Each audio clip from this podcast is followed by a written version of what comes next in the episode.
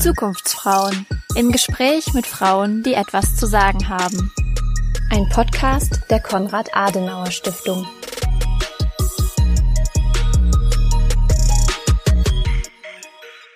Hallo und herzlich willkommen zu einer neuen Episode der Zukunftsfrauen, dem Podcast des Frauenkollegs der Konrad Adenauer Stiftung. Für alle, die heute das erste Mal reinhören, ich bin Julia van der Linde und ich komme in diesem Podcast mit Frauen ins Gespräch, die etwas zu sagen haben. Über ihren Weg und ihr Engagement in unterschiedlichen gesellschaftlichen Bereichen. Frauen, die Mut machen.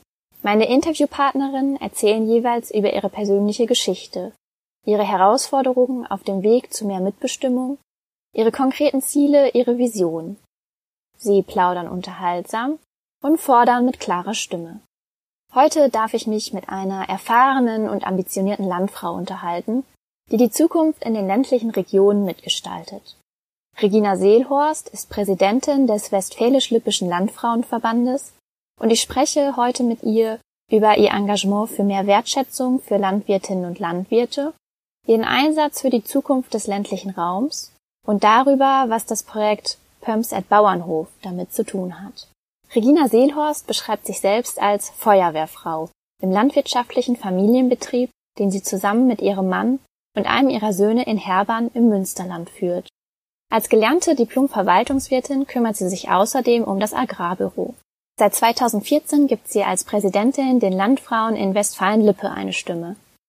In dieser Funktion ist sie nicht nur in den einzelnen Ortsgruppen und Kreisverbänden zwischen Bocholt und Höxter, Siegen und Lübbecke unterwegs, sondern auch immer wieder für politische Gespräche in Düsseldorf oder auf der Grünen Woche in Berlin anzutreffen. Denn die Landfrauen verstehen sich als Interessensvertretung für Frauen und ihre Familie in ländlichen Regionen sowie für den Berufsstand der Bäuerin. Hallo Frau Seelhorst, ich freue mich, dass wir abstandsregelnd einhaltend digital miteinander verbunden sind und so die Möglichkeit haben, miteinander ins Gespräch zu kommen. Ja, liebe Frau van der Linde, ich freue mich auch, dass es zu diesem Interview kommt und bin schon ganz gespannt auf Ihre Fragen. Ich komme ja selbst gebürtig aus dem Westmünsterland, einer recht ländlichen Region, wo die Landfrauen sicherlich vielen Menschen ein Begriff sind.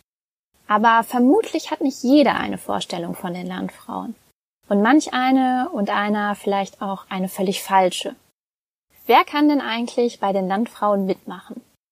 Ja, wer kann bei den Landfrauen mitmachen? Grundsätzlich jede Frau, die sich mit dem Leben auf dem Land identifiziert. Sie brauchen keinen landwirtschaftlichen Hintergrund. Wir nehmen sogar Männer als Fördermitglied.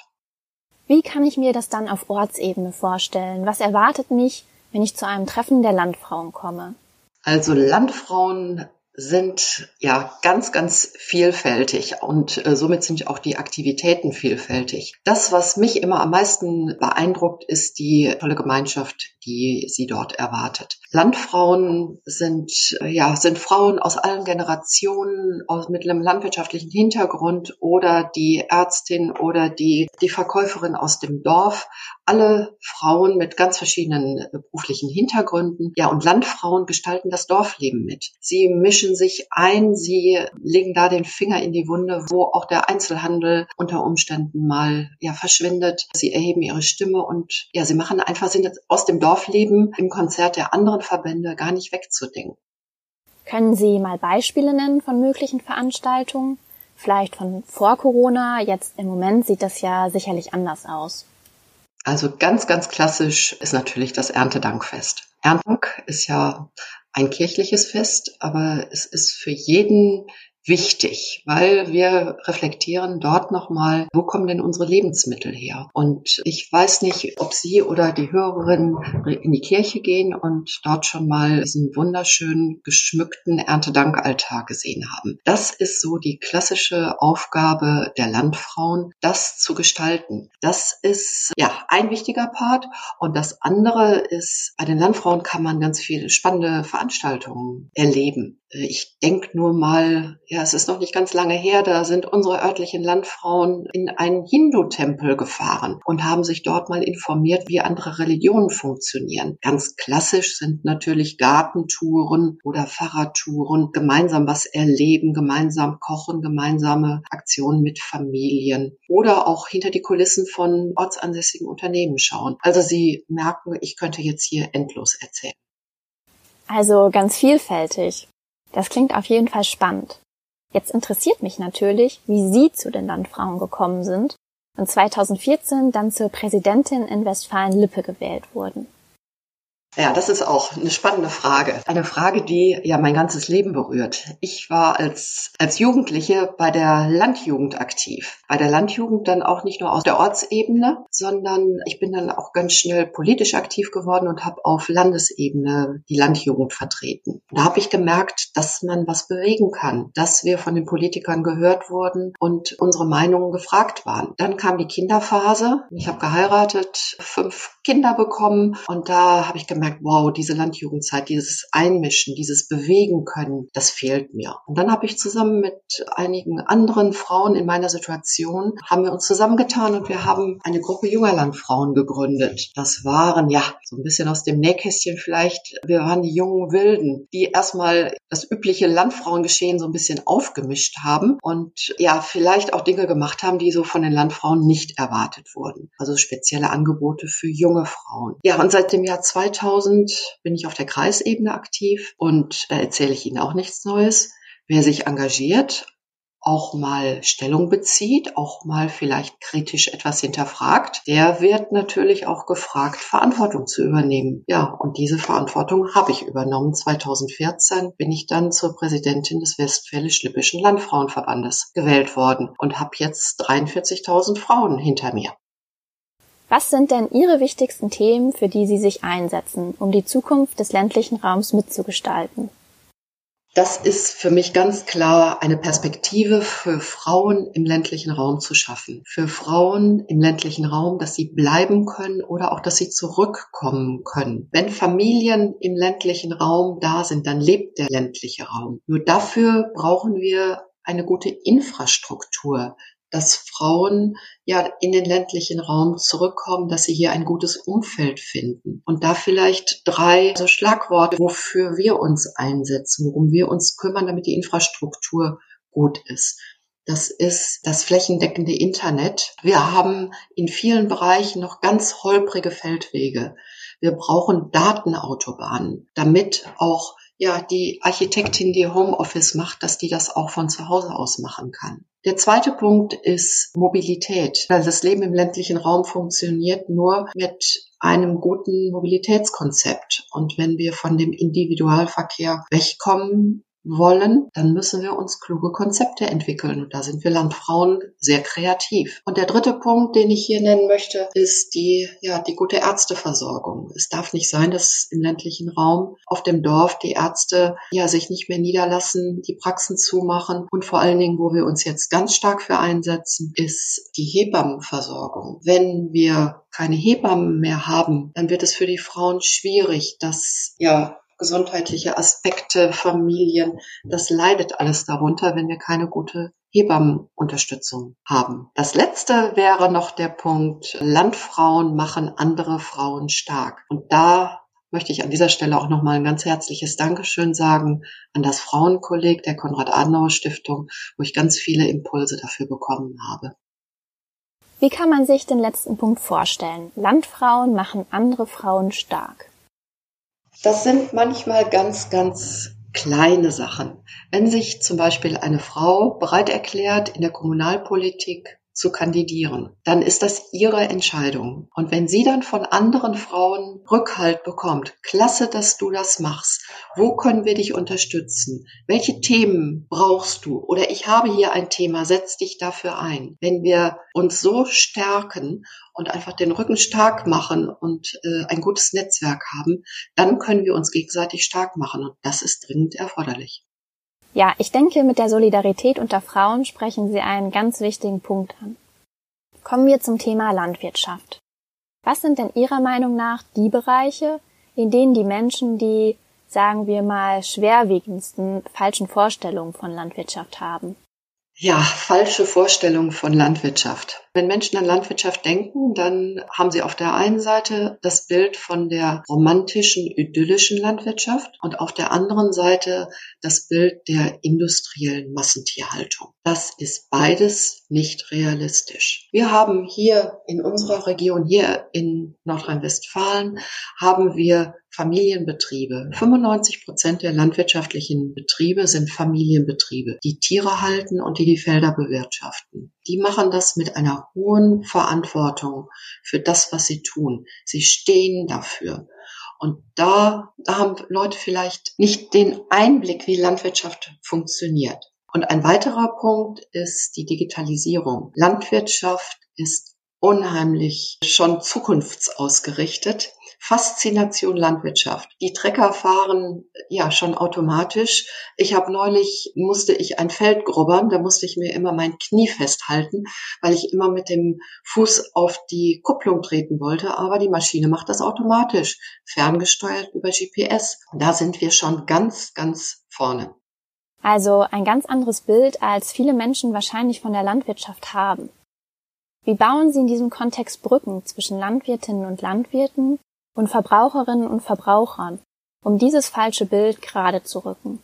Wenn ich etwas verstehe, dann kann ich Verständnis haben. Viele Menschen wissen ja gar nicht mehr, wie das Leben auf dem Bauernhof funktioniert. Und da nutzen wir unser großes Netzwerk bei den Landfrauen. Wir haben ja gar nicht mehr so viele Frauen, die aktive Bäuerinnen sind. Aber die, die aktiv sind, die öffnen ihre Türen und Tore und laden andere Landfrauen ein, andere Frauen aus dem Dorf, die sehr interessiert an der Landwirtschaft sind und zeigen denen, wie sie wirtschaften, wie sie die Tiere halten und wie das Leben auf dem Bauernhof funktioniert. Und diese Aktion, die hat eine Marke, das ist schon ein Markenzeichen geworden, die heißt bei uns in Westfalen-Lippe bei den Landfrauen Pumps at Bauernhof, weil die Frauen aus dem Dorf, die nichts mit Landwirtschaft zu tun haben, die ja eher Pumps tragen, die kommen auf den Bauernhof und lernen, wie dort Landwirtschaft funktioniert. Wie schön wäre das, wenn Sie einfach mal einen Einblick bekommen, wie die Tiere im Stall, wie die sich verhalten,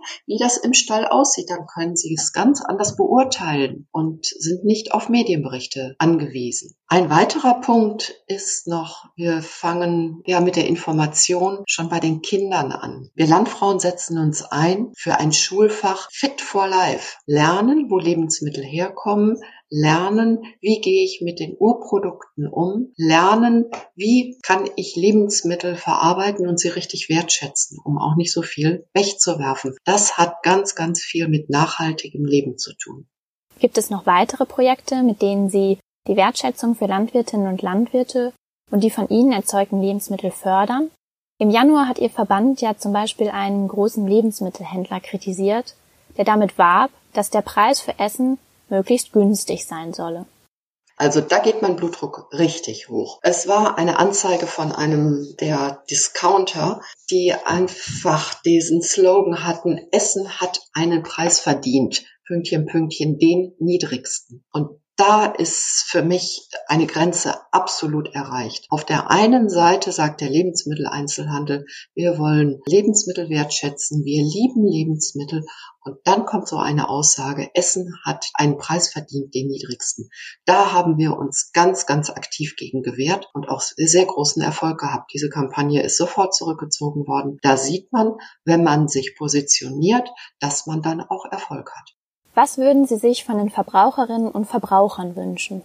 Mehr Wertschätzung. Mehr Wertschätzung für die Produkte, die Sie in den Lebensmittelregalen finden. Dass Sie sich Gedanken machen, wo kommen diese Lebensmittel her? Wer hat sie produziert? Und was für, ja, auch was für einen Fußabdruck haben diese Lebensmittel? Einfach sich besser informieren über das, was ich ja zu mir nehme, was ich verinnerliche, was ich esse. Das ist ein ganz emotionaler Vorgang. Essen ist so, so emotional. Und da würde ich mir wünschen, dass die Verbraucher äh, und Verbraucherinnen dahin gucken, wo ist denn die Urproduktion? Wo kommt es her? Wir haben das große Glück, dass wir im Garten, im Vorgarten der Verbraucher produzieren. Man braucht gar nicht weit fahren, um sich ja zu vergewissern, wie das Getreide auf dem Feld steht, wie das Gemüse dort steht und auch wie die Tiere gehalten werden.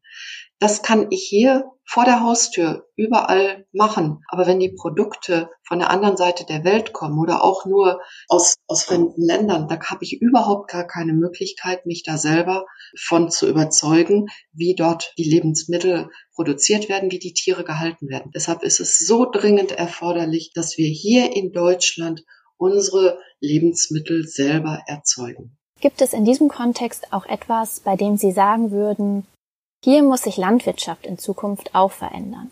Ja, natürlich. Wir alle können es besser machen. Wir haben es versäumt, die Verbraucher mitzunehmen. Da war die Landwirtschaft, die noch so jeder kannte, ja, bei Oma und bei Opa, da wurde das Schwein noch geschlachtet, das hing dann auf der Leiter. Jeder hatte so noch Vorstellungen und die Landwirtschaft hat sich der allgemeinen Wirtschaft auch anpassen müssen. Wir mussten immer, immer mehr und immer günstiger produzieren und mussten natürlich unsere Betriebe auch verändern. Sonst hätten wir sie zumachen müssen. Dann wären sie nicht mehr wirtschaftlich gewesen gewesen. So, und auf dieser Reise haben wir die Verbraucher nicht mitgenommen. Sie haben auf der einen Seite immer nur die Landwirtschaft aus der Werbung kennengelernt, wo das Huhn auf der grünen Wiese läuft und wo die idyllische Landwirtschaft dargestellt wird, aber den Umschwung in der Landwirtschaft, dass die Tiere jetzt in Kühe in Boxenlaufstellen leben, wo sie Bürsten haben und wo sie ja aber im Stall leben und eine andere Umgebung haben als auf der grünen Wiese, da haben wir die Menschen so nicht mitgenommen. Das möchten wir ja so gut es geht eben nachholen, indem wir den Menschen zeigen, ja, kommt auf unsere Höfe, wir zeigen euch, was wir tun.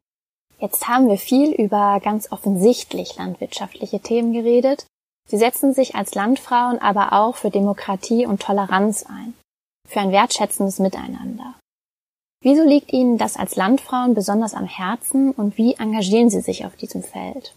Ja, wir Landfrauen beobachten mit großer Sorge die wachsende Spaltung der Gesellschaft. Gerade die aktuellen Entwicklungen zeigen, dass der Erhalt unserer demokratischen Gesellschaft überhaupt nicht selbstverständlich ist. Rechtsextremes, antidemokratisches und auch ja frauenfeindliches Gedankengut darf das gesellschaftliche Klima nicht weiter vergiften. Wir brauchen eine Gesellschaft, die für ein respektvolles, tolerantes und soziales Miteinander einsteht. Und da versuchen wir, unsere Frauen für zu sensibilisieren, dass sie ja, Parolen entlarven und selber argumentieren und auch für Argumente anderer offen sind.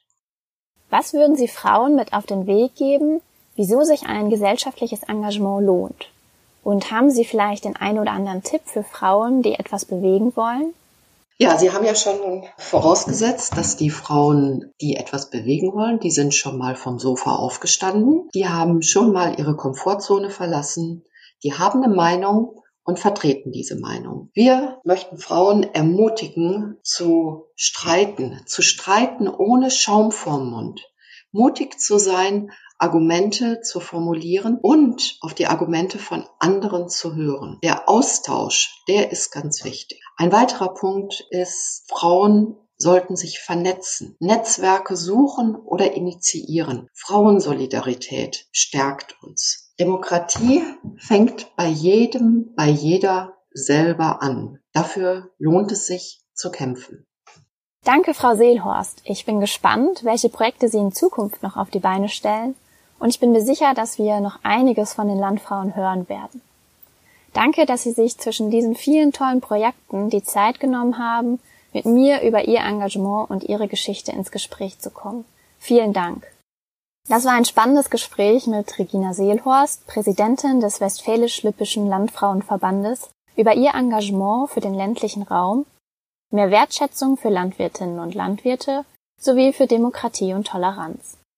Wir freuen uns natürlich, wenn unsere Interviews euch dazu motivieren, euch ebenfalls mit eurem Engagement für unsere Gesellschaft einzusetzen und meine Interviewpartnerinnen zu Vorbildern werden.